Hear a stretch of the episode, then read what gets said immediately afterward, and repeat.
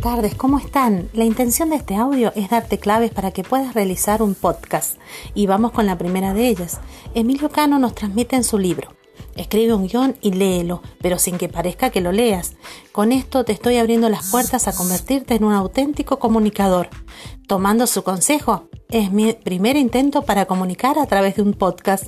Gracias por su tiempo.